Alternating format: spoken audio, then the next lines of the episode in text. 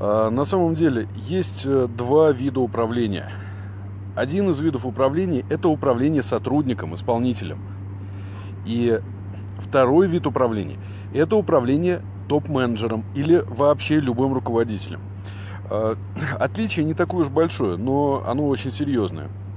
Когда мы управляем сотрудником, мы следим за тем, какие действия он предпринимает в своей профессиональной области, то есть что он делает – а когда мы управляем менеджером, а, мы смотрим на то, какие действия он выполняет в управлении. То есть, что конкретно он там делает.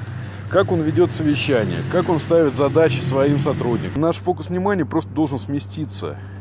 Мы должны от него требовать не результата, а результата руками его сотрудников. Соответственно, мы должны смотреть, э, насколько он умеет и насколько применяет свои знания. Ну, так что вопрос не, ну, он не простой, с одной стороны, с другой стороны, он не сложен методологически. То есть просто правильно направить внимание, можно жить с любым топ-менеджером совершенно спокойном месте.